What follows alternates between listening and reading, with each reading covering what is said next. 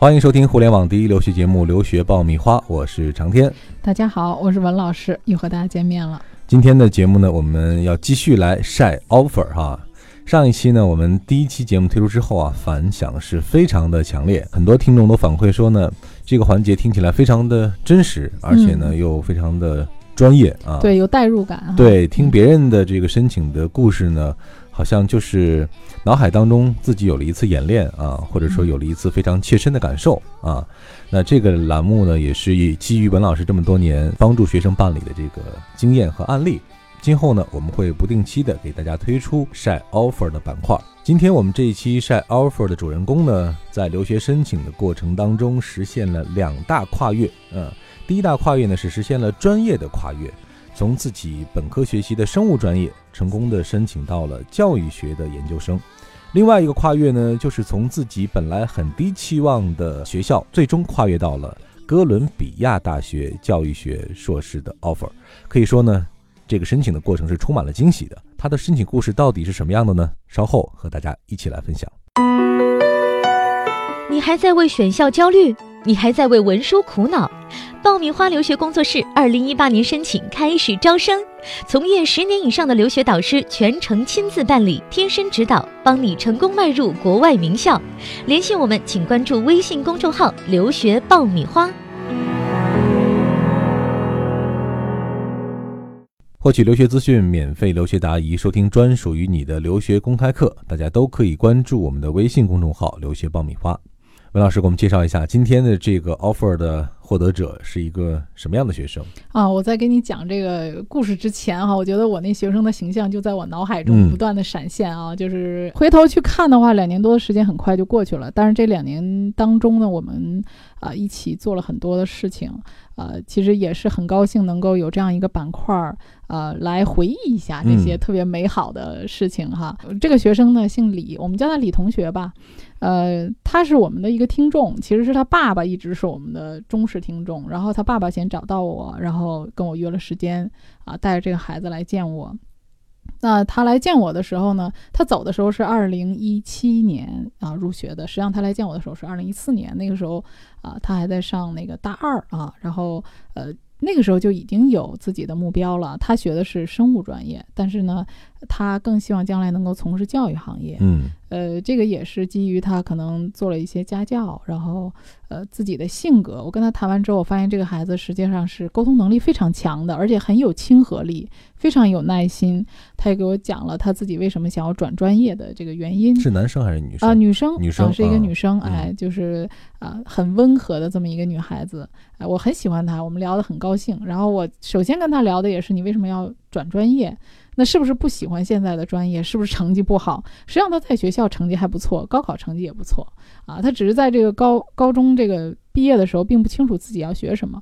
在本科的阶段里面，呃，做了一些实习之后呢，他发现自己可能更适合学教育专业。对，其实我觉得人在任何时候发现你要得到的、想要什么。定了自己的目标，任何时候都不晚。嗯啊，在这个时候，其实策划一下自己想转专业，这也是来得及的。所以从二零一四年开始呢，我们就给他做了一个方案。那么，呃，持续要有两年多的时间来做相应的准备。那这个学生到最后二零一七年走的时候，我们就看他的变化啊。他从最早的时候开始做策划，从二零一四年的三月份开始啊，第一次考托福。呃，我觉得这学生挺有毅力的，他从八十七分开始，一直刷到一百零七，刷了多少次啊？呃，总共考了五次，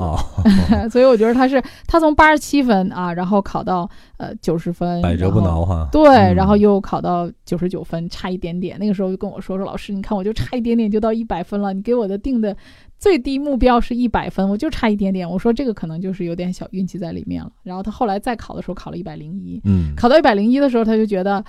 老师，我好像强弩之末了。我说没关系，我说这个时候你可以先停一下，你去弄一下 GRE，因为你到了这个水平，你的 GRE 应该没有什么太大问题了。停一停，然后你后面呢，呃，调整一下再去考托福。他最后一次考托福的考到了一百零七啊，那天晚上是很晚了啊，他查到成绩给我打电话，当好像都快十一点了吧，特别激动跟我说，老师我考了一百零七啊，而且各项都不错，就是很均衡，嗯啊，没有特别低的，所以我们就当时是一起啊，很开心。我就说你这个。只要在坚持不断的努力，刚开始的时候看起来好像八十多分的水平，就是一个我正常的高中成绩还不错的学生能考到的水平。啊，但是持续，你只要坚持，我觉得这英语学习是要有一定的积累的。啊，那这学生走的时候呢，他的 GRE 考到了三百二十一分，这个成绩也不错啊。嗯啊，然后他最后是拿到了哥伦比亚大学的教育学的专业的录取。嗯，一个非常令他满意的结果。对，啊非常满意。嗯那这个过程当中，其实两年多是非常艰辛的，因为我们给他筛选了特别特别多的学校，因为你看他的成绩在不断的变化，其实你每一次成绩的变化，你都要给他做不同的方案。两年前是不知道他最后能够进哥伦比亚的。嗯啊，随着他成绩不断的提高，包括他的背景不断的充实，我们的定位也在不断的提高。呃，我们其实给他申请学校非常多，应该把整个美国大多数的教育学的专业都给他理了一遍。刚开始他的定位很低的，都没有排名，因为他很自卑啊，他觉得我没有教育学专业的背景，我还是个学生物的，那我要去学这样的专业，我是不是要自贬身份，不要申那个排名特别靠前的？嗯，而且我的托福成绩又不高，GRE 成绩也不高啊，所以他刚开始选择的学校呢，都是没有什么太多排名，觉得要我就行了。嗯嗯 那么后来随随着这个成绩的不断提高，背景的充实，我们让他去抓住了一次机会啊，去美国参加了一次这个交流。这交流的过程当中呢，呃，他给这个老师啊做那个助教，哎，他的工作是什么呢？就是把这些国际学生哎带在一起啊，有一些语言方面不好的。他带着他们一起学习，给他们课后的这个讲解，然后熟悉这个英语运用。所以在这个过程当中，其实他起到了一个小老师的作用，这也是给了他一个很大的这个呃鼓励。嗯，他觉得自己其实是可以的，尤其是在于对非英语为母语的这些学生，呃，他觉得自己运用了很多方法，比如说，呃，给学生的呃一些听歌啊啊，还有一些理念上啊，呃，就是说给学生很多的一个帮助哈、所以这个通过交流之后呢，他最对自己的英语学习也有一个很大的帮助。嗯嗯、那么我们后来又给他策划了很多活动，比如说去支教啊，呃，然后还有在国内的一些教育机构做的一些这个老师啊，所以就这些经历呢，都让他能够感觉到这个教育的一个理念。所以我们在后期的文书当中也突出了很多他的这些经历，以及他对教育的一个热情啊，还有一些自己的创新方面的想法。我觉得最后学校应该也是被他的这个两年多以来的这个努力，嗯，以及他对教育方面的热情和创新啊，尤其他想了很多的这个教育方面的一些传播理念，比如说通过一些啊音频、视频、多媒体等等这些文化上的一些切入点啊，然后给教育进行一些改革。所以我觉得就是说，学校他也是在看这个学生在身上是不是有多元化的东西，并且虽然他学的是一个生物，我们也在讲，那么你学生物的学生其实他是有一定的啊非常好的基础方面的知识的，比如说生物、物理、化学这些，他的逻辑思维是非常强的。而这些基础知识呢和这些能力其实是可以转移的，转移到新的这个教育学当中。我们知道教育学本身也是一个多元化的东西，那他这些理科知识将来在嗯，他读完硕士之后，在从事教育的时候，其实是一个非常好的基础嗯啊。因为教育完之后，你可以学，比如说呃我教生物、教物理、教化学，是吧？其实老师本身就是应该是一个呃知识广阔的一个丰富的背景而来的这样的一个呃背景，我觉得对他的教育其实是有好处的。嗯，而且从学生物的角度，我们知道要非常严谨啊，就尤其是做实验，有的时候是要一丝不苟的。而他的这些科研的能力、实验室里的这些能力，同样也可以转移到教育当中去嗯啊。所以说，我们突出的是我身上所具备的能力。那我的这些能力是让学校能够感受到我对这个专业的热情，以及啊，我有能力来完成这个课程，并且将来可能我比单纯的教育专业背景的学生做的会更好。嗯啊，所以我觉得我们在这两年当中共同的努力吧，最后就是学生是很意外的，拿到各大录取的时候，他爸爸也给我打电话，就特别开心。嗯而且这个课程的时长呢，呃，当时算下来的话，大概也要两年多啊。然后学生觉得这个时间对他来讲也是非常合适的，因为他觉得有一个充足的时间，能够呃逐渐的来了解和吸收这个专业啊。嗯最后家长和学生都非常感激我们啊，尤其是这个过程走下来，我们回头去看一看的话，呃，一起成长啊，一起欢笑，也一起悲伤，因为也有巨信呐 啊。但是最后呢，我们大家还是成功了。呃，所以我觉得这个每一个学生对我们来讲，呃，大家一起成长，一起经历风雨，也都是非常宝贵的记忆。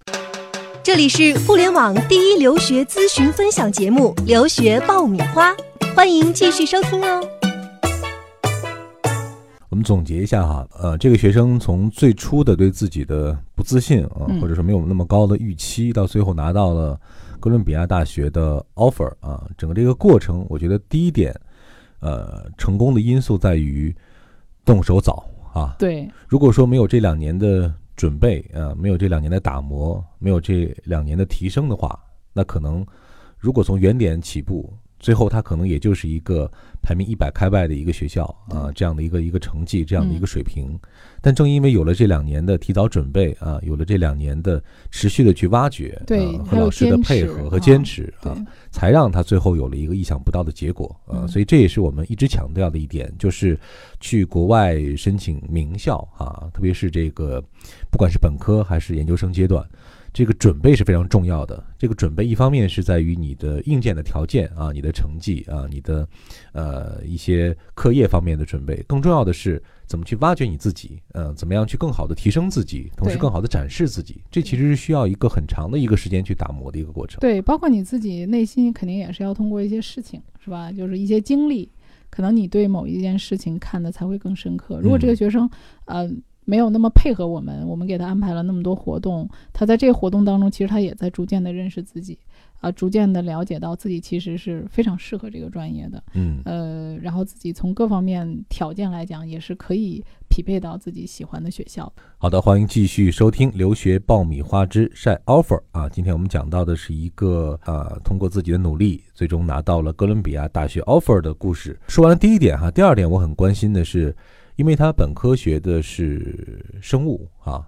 如果我们要跨专业去申请的话，其实在这个课业上是需要一个调整和准备的，包括在最后申请的时候是要突出这方面的这个信息和因素的。那这一点上来说，我们在帮他做这个申请准备的时候，做了哪些工作呢？啊，其实我们更多的是在体现，首先在呃教育背景方面，我们是有这样的一个教育经历的，比如说做的一些实习啊，然后在交流呃期间，在海外的美国交流期间，我也给老师做了助教啊，所以说这些经历上，首先让学校感觉说我对教育这个领域是了解的。嗯。第二个呢，就是说我们虽然专业不匹配，但是我们在学习生物专业的这个过程当中，我所获得的一些能力，比如说信息搜集啊，这个。呃，严谨的学习能力啊，呃，分析能力、逻辑能力，这些都是可以用于我将来的硕士的教育学学习当中的。嗯，啊，所以以这个为切入点去解释，去跟学校感觉我更匹配这个专业。嗯，另外，刚才您提到了在文书的准备上，也是。着重的强调了这一点。对文书的准备当中呢，我们也非常强调学生对这个专业的热爱，呃，以及他自己的这个热情，持续的在投入到教育的这个事情当中。因为你在两年的过程当中能看到他持续的在做这件事情，那么学校就可以看到他不是说一时的。来，呃，热血来潮来做这件事儿，他在持续的在探索，嗯，而且这个探索的过程是不断的深入的，到最后，我们也给他总结出了很多在教育方面的一些创新的理念，嗯，和自己的想法，这个我觉得是学校认为很宝贵的，嗯，